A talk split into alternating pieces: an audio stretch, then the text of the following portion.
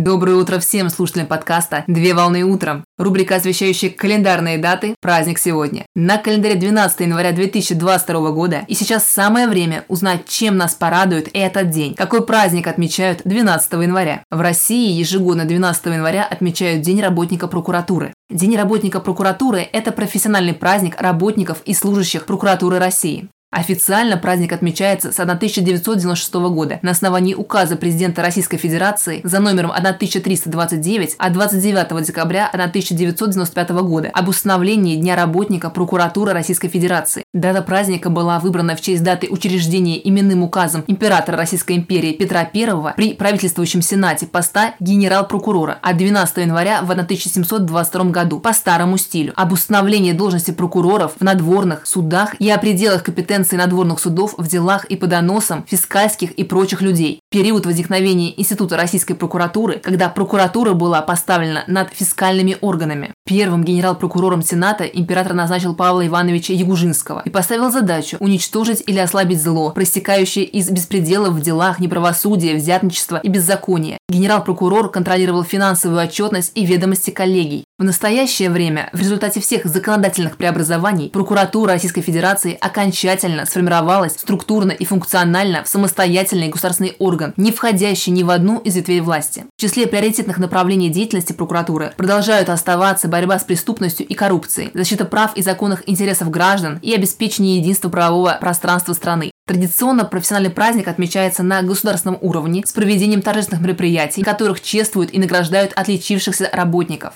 Поздравляю с праздником! Отличного начала дня! Совмещай приятное с полезным! Данный материал подготовлен на основании информации из открытых источников сети интернет.